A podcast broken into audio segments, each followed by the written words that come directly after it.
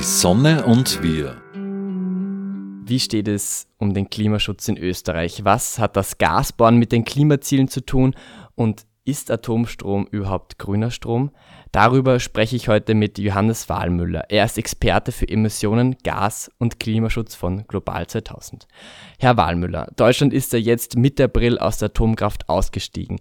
Was hat das bewirkt und war das zum richtigen Zeitpunkt? Ähm, ja, wir denken schon, äh, es hätte sogar auch schon viel früher sein können mit dem Atomausstieg. Der wurde in Deutschland ja sehr lange diskutiert, auch sehr lange vorbereitet. Und äh, in Wahrheit muss man sagen, äh, war das jetzt ein geringer Anteil am Energieverbrauch, den Atomkraftwerke noch geleistet haben. Man hat noch zusätzlich zugewartet, äh, um die Sicherheit zu haben, dass es im Winter zu keinen Ausfällen kommt und die Energieversorgungssicherheit gewährleistet ist. Ähm, Deutschland hat natürlich das Potenzial, viel stärker auf erneuerbare Energien zu setzen. Auch der Ausbau in Deutschland ist ja nicht so stark, wie es sein könnte. Das heißt, ähm, hier wäre das Potenzial da aus unserer Sicht, äh, aus erneuerbaren Energien die Stromversorgung zu bestreiten. Und diesen Atomausstieg äh, kann Deutschland mit einem stärkeren Ausbau erneuerbarer Energie auf jeden Fall schaffen. Äh, natürlich haben wir immer das, das Thema, dass auch Stromspitzen und so weiter auch abgedeckt sein müssen. Dafür braucht es dann andere Kraftwerke, die ein Backup geben, einen guten Netzausbau, auch Speichertechnologien. Aber in Summe stehen uns die Möglichkeiten zur Verfügung, das zu machen. Und das hat Deutschland auch gezeigt, dass das bis jetzt ja gut funktioniert. Jetzt gibt es aber auch Stimmen, die für Atomstrom sind, vor allem jetzt, wie es war in der Energiekrise mit der Gasknappheit und ähm, vor allem ja auch die EU hat ja 2023 Ga Atom und Gas als Transition Fuel eingestuft, also als Übergangstechnologie. Warum ist man bei Global 2000 überzeugt, dass Atomstrom nicht das Richtige ist? Aus unserer Sicht gibt es keine guten Argumente für Atomenergie. Atomenergie ist äh, eine Technologie, wo wir große Risiken eingehen, wenn es zu Unfällen kommt, die ja auch stattfinden. Atomenergie ist eine Technologie, wo es Abfälle gibt, radioaktive Abfälle, wo noch immer unklar ist, was damit passieren soll, die auf Jahrtausende dann strahlen und ein Problem sind. Äh, und Atomenergie ist auch eine sehr teure Technologie. Das heißt, Atomenergie kann nur dann eingesetzt werden, wenn es umfangreiche staatliche Garantien und Förderungen gibt. Das ist auch der Grund, warum sich Atomländer so stark dafür eingesetzt haben, dass jetzt in der EU-Taxonomie unter gewissen Bedingungen äh, Atomenergie als nachhaltig eingestuft wird, weil sonst die Finanzierung gar nicht möglich wäre. Und da sehen wir auch den Unterschied zu erneuerbaren Energien. Da zeigt ja der neue Bericht des Weltklimarates, dass in den letzten zehn Jahren die Kosten für Photovoltaik zum Beispiel um 85 Prozent gesunken sind. Und damit haben wir hier auch wettbewerbsfähige Technologien, die kostengünstig sind. Damit kann Atomenergie gar nicht mehr konkurrieren. Äh, das Thema ist natürlich, wir müssen äh, auch dafür investieren, dass wir diese Technologien speichern können, dass die Netze ausgebaut werden, damit äh, hier auch ein guter Austausch möglich ist, weil Atomenergie eine Bandlasttechnologie natürlich auch ist. Aber das ist möglich, das ist schaffbar. Gerade in Österreich zum Beispiel haben wir auch Wasserkraft, die diese Leistung erbringt. In anderen Ländern werden es andere Technologien sein. Aber Atomenergie ist eine Technologie, die von gestern ist, die teuer ist und die nur mit massiven staatlichen Subventionen überleben kann und die aus unserer Sicht äh, daher auch schleunigst abgestellt werden sollte. Warum gibt es dann vor allem auf EU-Ebene, aber auch von aus, aus gesellschaftlichen Ebenen viel, viel Positives auch für die Atomenergie? Also warum sprechen sich dann Leute dafür aus, wenn es eben diese Gegenargumente gibt? Es gibt immer noch einige Menschen, die eben auch den Argumenten der Atomlobby, der Atomindustrie Glauben schenken. Die glauben, das ist eine günstige Technologie, die glauben, das hilft, CO2-Emissionen zu vermeiden, obwohl gerade beim Bau zum Beispiel auch hohe CO2-Emissionen entstehen. Ähm, die glauben, äh, das ist vielleicht ein Schlüssel für eine Energiezukunft. Aber diese Versprechen wurden ja in den 60er, 70er Jahren auch gemacht und leider nie gehalten. Und deshalb ähm, ja, wird es auch ein Auslaufmodell sein. Es ist auch ein Thema mittlerweile, dass äh, immer weniger Menschen sich dafür interessieren, so eine Ingenieurslaufbahn zu machen, um solche Kraftwerke zu betreiben oder zu errichten. Das heißt, es ist keine Technologie, die Zukunft hat. Und es ist besser, jetzt in die wirklichen Zukunftstechnologien zu investieren, in Photovoltaik, in Windenergie, auch in grünen Wasserstoff, um das zu, zwischenzuspeichern, zum Beispiel hohe Produktion von Wind und, äh, und PV-Strom, auch in, äh, in den Netzausbau, damit diese Energie gut verteilt werden kann, äh, in thermische Sanierung, äh, klimafreundliche Heizgeräte. Da gibt es sehr, sehr viel, was man machen kann, wo wir wissen, dass das Zukunftstechnologien sind. Da hat Atomenergie einfach keinen Platz mehr. Sie sprechen jetzt schon eben diese Zukunftstechnologien an. Um dorthin zu kommen, will, wie gerade schon erwähnt, die EU ähm, Atomstrom und Gasstrom als Übergangstechnologie nutzen. So, jetzt ist nicht nur Atom, sondern auch Gas eines der beiden. Ende März war ja in Wien die Gaskonferenz. Da haben sich führende Lobbyisten der Öl- und Gasindustrie getroffen und über ihre Zukunft verhandelt. So genau weiß man das gar nicht. Wissen Sie vielleicht mehr, was wurde dort besprochen und auch vielleicht beschlossen? Ähm, ja, diese Konferenz war ja nicht öffentlich zugänglich, also man musste sehr hohe Eintrittsgebühren bezahlen, die für Umweltorganisationen, NGOs eigentlich gar nicht tragbar sind. Also das waren mehrere tausend Euro teilweise ähm, und ähm, also vergünstigte Tickets hat es gegeben für einen Tag für 1500 Euro zum Beispiel. Also das sind schon Preise, die ähm, dem entgegenstehen, dass man hier eine breite Diskussion sucht, sondern man will in einem exklusiven Rahmen unter sich bleiben, sich Dinge ausmachen, vielleicht auch Strategien, wie man lobbyiert, wie man die Politik beeinflussen will. Oder man will sich mit bestimmten politischen Entscheidungsträgern in einem sehr vertraulichen Rahmen austauschen. Zu so etwas sind solche Treffen gemacht. Äh, die Zivilgesellschaft hat dagegen stark protestiert, weil man eben nicht mehr wollte, dass diese Mauscheleien, dieser Lobbyismus hinter verschlossenen Türen weiter stattfindet, ohne dass das die Öffentlichkeit überhaupt bemerkt. Und das ist ja ein großes Problem, dass äh, die Öffentlichkeit, die Menschen da draußen oft ja gar nicht wissen, was hinter den verschlossenen Türen gesprochen wird, was ausgemauschelt wird ja auch. Und letztendlich ähm, ist das auch ein Grund, warum wir so schlecht darin sind, dass das fossile Energiesystem ähm, äh, sozusagen abgeschafft wird oder zumindest äh, schrittweise auch äh, der Anteil von fossilen Energieträgern stärker reduziert wird, weil da eben sehr starke Lobbys am Werk sind und sehr starke finanzielle Interessen auch am Werk sind. Also Sie sagen, die Öffentlichkeit weiß nicht, was dort hinter verschlossenen Türen passiert. Weiß da Global 2000 mehr? Wir wissen da auch nicht mehr. Wir waren ja nicht drinnen. Wir waren auch bei der Demo dabei. Wir haben auch äh, öffentlich dagegen protestiert, dass das in Wien stattfindet. Wir waren auch dabei bei der Konferenz, haben da unseren Beitrag geleistet, um die Menschen auch zu informieren, warum es wichtig ist, dass wir aus fossilen Energieträgern aussteigen, was auch die Lösungen sind, dass wir Möglichkeiten haben, zum Beispiel auf Wärmedämmung zu setzen, auf Wärmepumpen, äh, Gebäudesanierung sozusagen vorantreiben, auch erneuerbare Energien, Photovoltaik, Windenergie ausbauen, dass das alles möglich ist. Und da hat eine Konferenz auch stattgefunden mit vielen aus der Zivilgesellschaft, äh, die ähm, äh, sozusagen in den Tagen davor auch diskutiert haben, auch überlegt haben, was können wir tun, um die Bevölkerung auch besser aufzuklären, um Druck zu machen auf diese Änderungen. Und äh, ich denke, das war auch ein sehr, sehr starkes Zeichen und damit hat die Gaslobby vermutlich nicht gerechnet. Das heißt aber nicht, dass dieser Kampf jetzt gewonnen wäre, sondern im Gegenteil, das wird noch vermutlich schon sehr, sehr lange dauern und sehr viel Energie auch erfordern dass hier auch wirklich die zukunftsfähigen ähm, klimafreundlichen Lösungen dann zum Zug kommen. Energie ist ein gutes Stichwort, denn es geht bei all diesen Fragen immer um die Energiegewinnung und die kann man auch in Österreich durch Gas. Es gibt momentan auch im Jahr 2023 immer noch Bestrebungen, neue Gasvorkommen zu erschließen.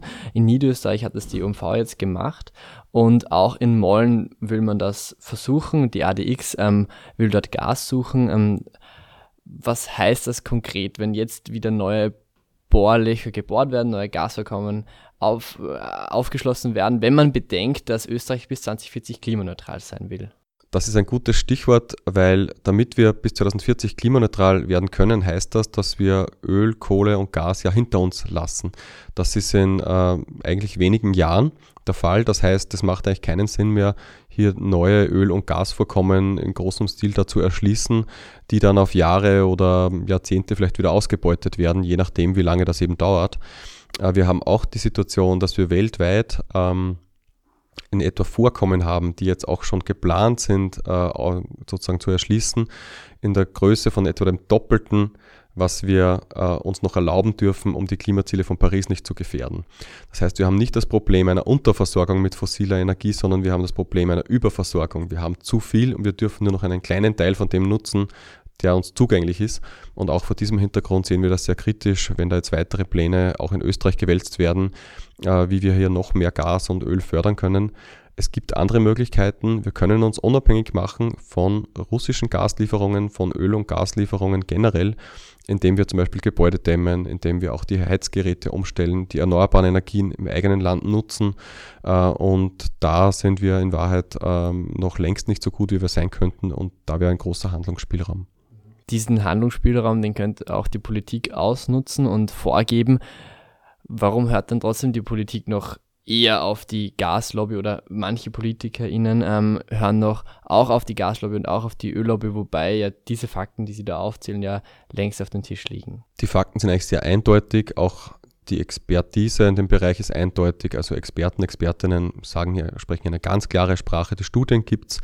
Es gibt mehrere Gründe, warum die Politik trotzdem nicht handelt oder auf die falschen ähm, hört. Ähm, und das eine ist, dass das eben sehr finanziell einflussreiche Lobbys sind. Das heißt, die sind auch sehr, sehr eng äh, mit politischen Parteien manchmal verflochten. Da gibt es auch natürlich Posten, die besetzt werden können, einflussreiche Positionen zum Beispiel auch bei Energieversorgern, die auch parteipolitisch durchaus auch besetzt werden. Andererseits gibt es dann auch äh, einfache Antworten auf Fragen äh, oder Antworten, die zumindest einfach und gut klingen ähm, und die dann gewählt werden, um nicht den Menschen vielleicht auch eine Lösung zu erklären, von der sie die Politik glaubt, dass sie schwierig zu erklären ist. Es ist vielleicht einfacher zum Beispiel, um ein Beispiel zu nennen, der Gaslobby zu folgen, die sagt, lassen wir doch die Gasinfrastruktur, wie sie ist, heizen wir doch mit grünem Gas. Jetzt wissen wir, wir haben in Österreich einen Anteil von grünem Gas in unseren Gasnetzen äh, von 0,14 Terawattstunden, also etwa 0,15, 16 Prozent.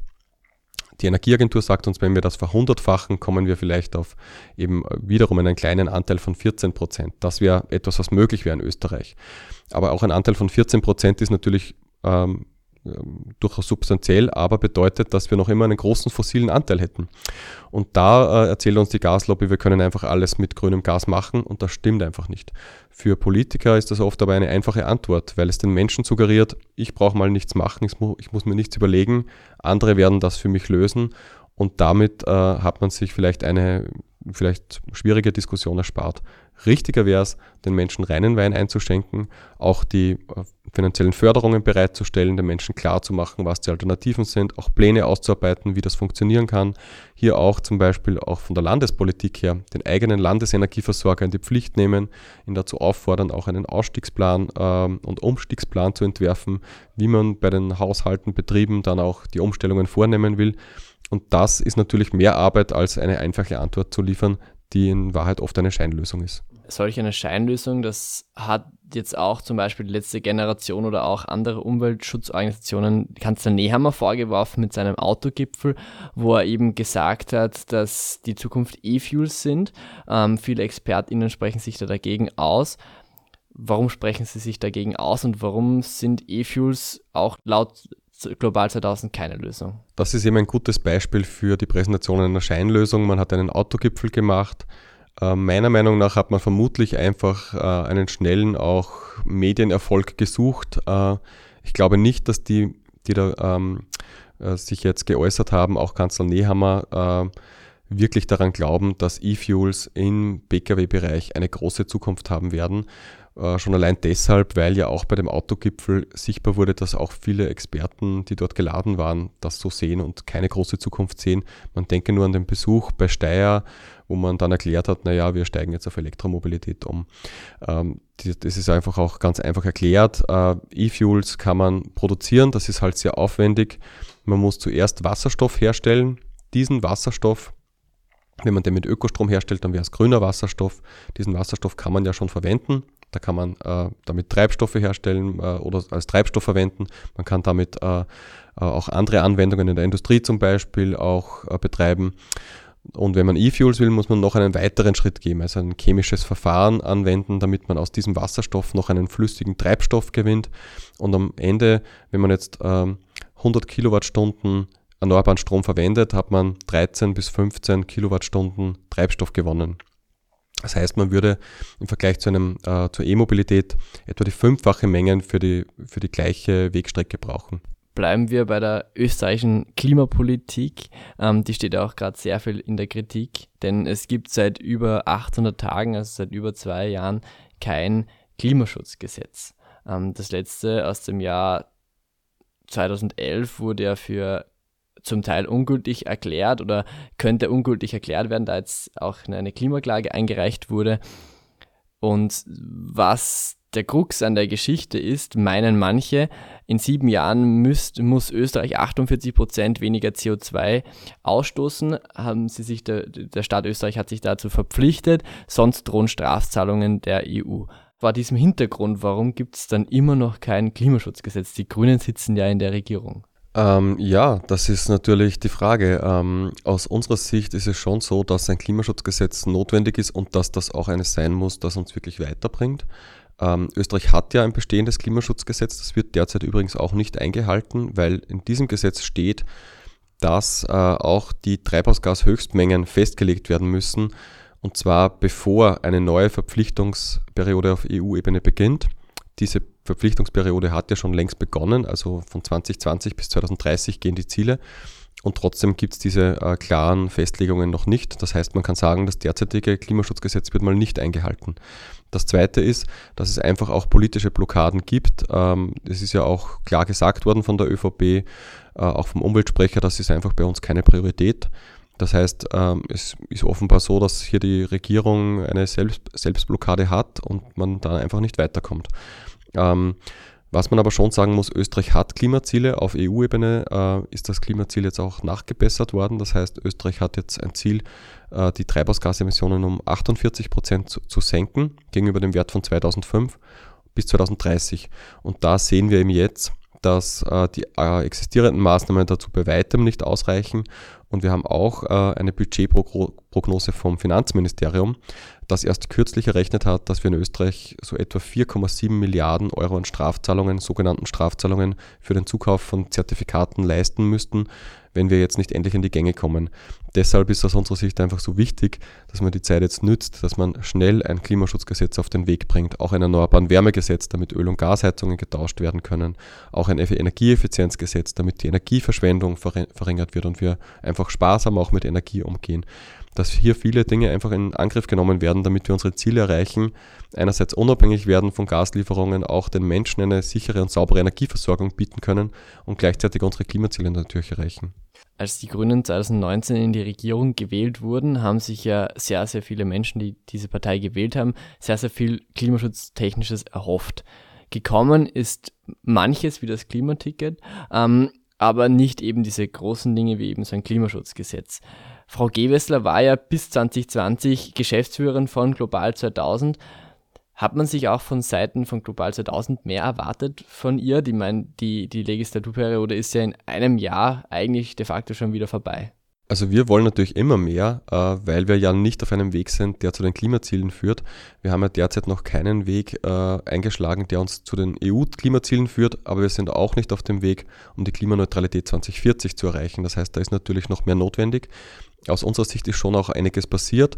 Das heißt, man hat ja ein Klimaticket eingeführt, es sind auch die Budgets für Klimaschutz deutlich ausgeweitet worden, also für den Ausbau des öffentlichen Verkehrs einerseits, aber auch für die Förderung des Heizkesseltausches ist hier zum Beispiel so eine attraktive Förderung eingeführt worden und auch eine Förderung, um zum Beispiel arme Haushalte zu unterstützen mit einer bis zu hundertprozentigen Förderung beim Heizkesseltausch. Also da ist schon auch eine soziale Komponente auch geschaffen worden. Aber was sich jetzt schon entscheidet, ist, ähm, ob die wirklich wichtigen Gesetze auch kommen. Und da ist das Erneuerbaren Wärmegesetz für uns sehr wichtig, weil man damit auch die gesamte Wärmeversorgung auf klimafreundliche Heizgeräte umstellen kann. Äh, und das Energieeffizienzgesetz und ein Klimaschutzgesetz natürlich, weil wir wissen ja, Budgets, die werden für einige Jahre vergeben. Äh, da gibt es einen Rahmen, aber äh, diese Wirkung ist natürlich auch beschränkt. Das heißt, wenn eine neue Regierung in ein, zwei Jahren sagt, wir möchten weniger für Klimaschutz zur Verfügung stellen, dann kann sie das machen. Solche Gesetze, die dann festlegen, dass wir zum Beispiel wirklich auf erneuerbare Energien umstellen bei der Wärmeversorgung in den nächsten 15, 20 Jahren, die das wirklich beschließen, auch mit Verfassungsmehrheiten, die sind natürlich dann viel wirksamer, auch über Legislaturperioden hinaus. Und deshalb ist jetzt eigentlich die Entscheidung, wird es jetzt wirklich auch diese Gesetze geben, die dann auch sehr lange nachwirken und diese Transformation und eine große Wirkung entfalten über eine äh, einzelne Legislaturperiode hinaus und über lange Zeiträume, die wir auch brauchen beim Klimaschutz. Schauen wir uns dieses erneuerbare Wärmegesetz an, das Sie da fordern. Wie sollte das dann nach Ihnen konkret ausschauen? Also im Endeffekt geht es beim Erneuerbaren Wärmegesetz darum, dass man wirklich Klarheit schafft, dass man auch äh, rechtliche Festlegungen macht, dass einfach Ölheizungen zum Beispiel bis 2035 getauscht werden. Das wird der Entwurf sehen, dass man aus fossilen Gas bis 2040 aussteigt. Wenn man diese Rechtssicherheit hat, dann können zum Beispiel auch große Städte wie Wien, aber auch jetzt Linz zum Beispiel, die können dann beginnen umzustellen, zu planen, die Fernwärmeversorgung auch dementsprechend zum Beispiel auszubauen. Und dann könnte es aber nicht sein, dass jetzt vielleicht ein einzelner Gebäudeeigentümer sagt, naja, äh, ich mache da nicht mit, sondern dann ist das einfach auch gesetzlich verbindlich, dass man einmal in den nächsten 20 Jahren eine Umstellung macht und dann kann dementsprechend geplant werden. Wenn das nicht kommt, dann wird das Ganze eben sehr chaotisch laufen. Dann wird vielleicht in einem Straßenzug, wo die Fernwärme möglich ist, nur jedes dritte Haus angeschlossen. Dann wird es für die auch teurer sein und dann wird es einige geben, die dann ähm, es notwendig machen, dass man eine Gasinfrastruktur betreibt, die dann nur mehr für wenige dann äh, zum Beispiel auch äh, betrieben werden muss und auch für die wird es teurer werden. Das heißt, diese Planungssicherheit und diese Klarheit, für das braucht es ein Gesetz. Und das steht jetzt zum Beispiel am Spiel, auch in den aktuellen Diskussionen im Parlament kommen wir weg von der Bundespolitik hin zur Landespolitik. In Salzburg wurde ja gerade gewählt. Dort ist die Hälfte des Bruttoenergieverbrauchs aus erneuerbaren Energien. Das bedeutet aber auch im Umkehrschluss, dass 50 Prozent aus fossilen Rohstoffen noch gewonnen werden.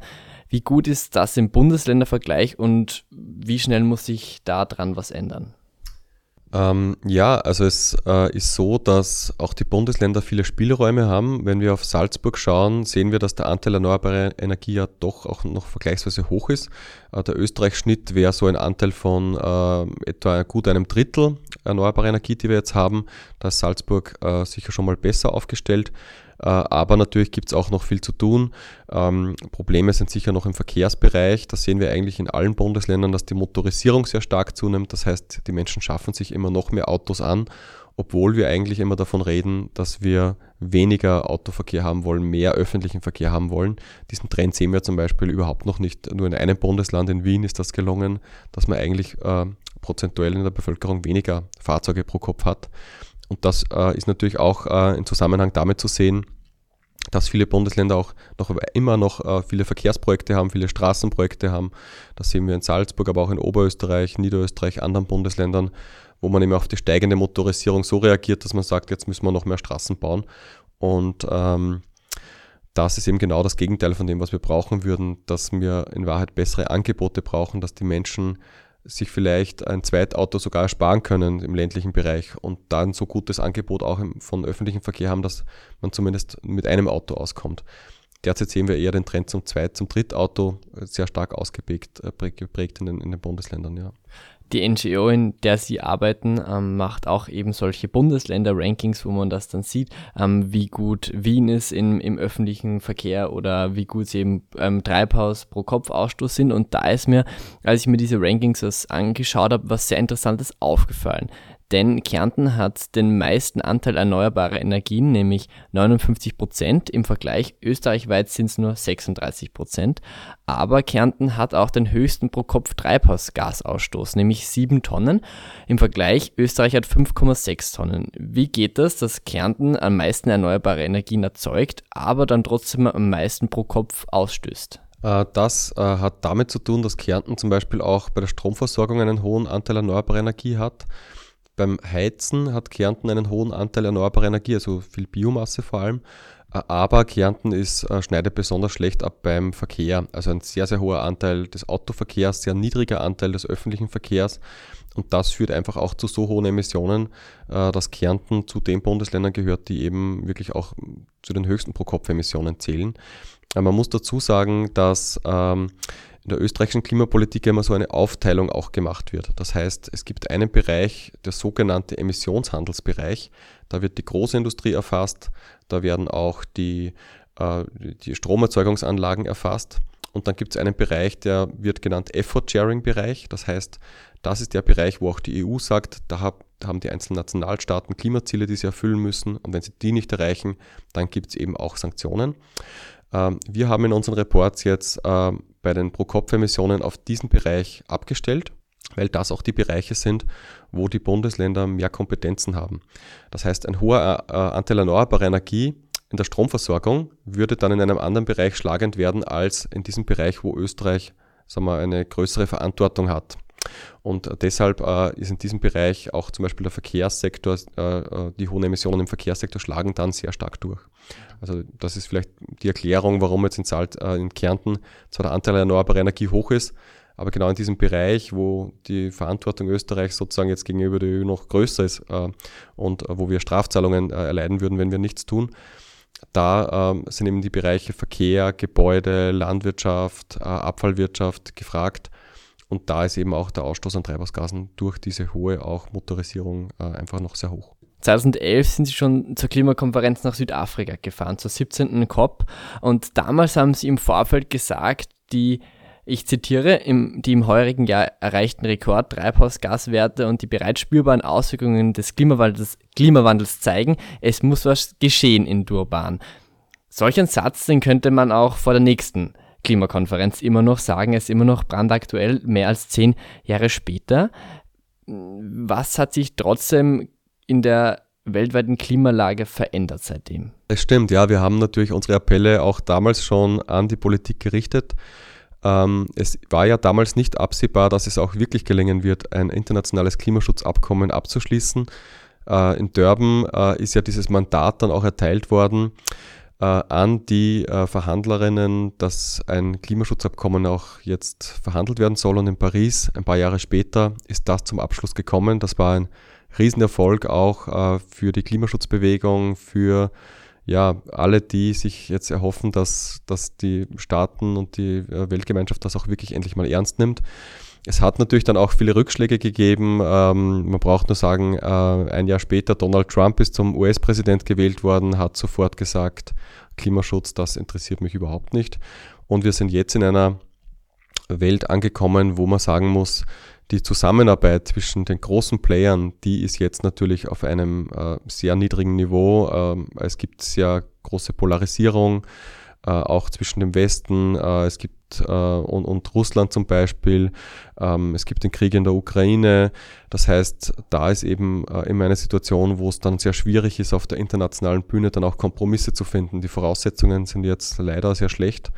Äh, was sich aber auch geändert hat, ist, dass die Technologien jetzt äh, für Klimaschutz viel weiter fortgeschritten sind als einfach noch vor zehn Jahren. Jetzt ist sehr, sehr viel mehr möglich und man sieht schon, dass in vielen Bereichen der Zug abgefahren ist. Also man denkt nur daran, dass die Autoindustrie vor zehn Jahren äh, noch von einer Zukunft des Verbrennungsmotors geträumt hat. Jetzt sind die Investitionen einfach in Richtung Elektromobilität ganz klar umgestellt. Also das ist vielleicht noch etwas Nostalgie bei vielen Menschen äh, oder bei manchen, aber die Zeichen sind ganz klar. Auch erneuerbare Energien, Windenergie, Photovoltaik, äh, die Kosten sind da einfach massiv gefallen. Das ist einfach eine Technologie, die jetzt die kostengünstigste ist, wo wir einfach sehen, auch in Ländern des globalen Südens, die wirklich sehr stark auf den Preis schauen müssen, die investieren jetzt sehr stark in Photovoltaik, in ähm, auch Windenergie, weil sie sagen, das ist eigentlich die günstigste Energie, warum soll ich noch ein Gas- oder Kohlekraftwerk bauen? Das passiert, passiert teilweise immer noch natürlich, aber das ist nicht mehr wirtschaftlich die konkurrenzfähigste Methode, neue Kraftwerke zu bauen. Da gibt es noch einen großen Bestand an alten Kraftwerken, die dann wirtschaftlich sind, aber in Wahrheit ist das mittlerweile schon teurer. Und das ist äh, von daher auch hoffentlich bald ein Auslaufmodell. Also wir sehen da schon auch positive Entwicklungen. Aber klar, wir sind nicht auf Zielkurs und derzeit ähm, läuft uns natürlich auch die Zeit davon. Also weiter wie bisher heißt, dass wir sehr bald auch eine sehr starke Ausweitung der Klimakrise erleben werden. Das sagt Johannes Wahlmüller. Er ist Experte für Emissionen, Gas und Klimaschutz bei Global 2000. Danke für Ihre Zeit und ich wünsche den Zuhörerinnen und Zuhörern noch einen schönen Tag. Die Sonne und wir. Die wöchentliche Sendung zum Klimaschutz wurde in Kooperation mit der Sonnenwelt entwickelt. Die Sonne und wir wird im Freien Radio Freistadt produziert und auch bei folgenden freien Radios regelmäßig ausgestrahlt. Radio Froh Linz, B138 Kirchdorf, Freies Radio Salzkammergut, Radio Y Hollerbrunn, Campus und City Radio St. Pölten, Radiofabrik Salzburg und Radio OP Oberpullendorf. Alle Sendungen stehen auch im Online-Archiv zur Verfügung und können auf diversen Podcast-Plattformen abonniert werden.